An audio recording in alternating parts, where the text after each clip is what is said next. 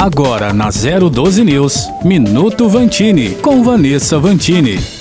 Empreender para o bem pode até parecer slogan de propaganda de empresa para vender mais, mas esse ramo está crescendo e ganhando força no mercado. É o empreendedorismo social. São boas ideias que podem sim ser lucrativas e que têm o objetivo de melhorar a sociedade, de resolver problemas que afetam quem mais precisa de ajuda. Um levantamento do Sebrae em parceria com o Programa das Nações Unidas identificou mais de 800 negócios de impacto social em todo o país. No mundo, essa área vem movimentando cerca de 60 bilhões de dólares ao ano, segundo uma rede de empreendedores de países em desenvolvimento. Gerar impacto positivo pode ser o futuro, até porque quando se vive em sociedade, o problema do outro é nosso também. Por isso, um bom negócio precisa estar alinhado cada vez mais com um desenvolvimento sustentável. Para inovar com essa nova visão de mundo, melhorar para todos, é preciso aprender aprender a enxergar possibilidades onde só se via obstáculos. Não é à toa que o empreendedorismo social virou matéria nas escolas. As crianças estão sendo incentivadas a entender essa relação de inovação que gera alternativa, que ameniza as desigualdades e possibilita o surgimento de pilares para uma sociedade mais justa. E que assim seja. Vanessa Vantini para 012 News.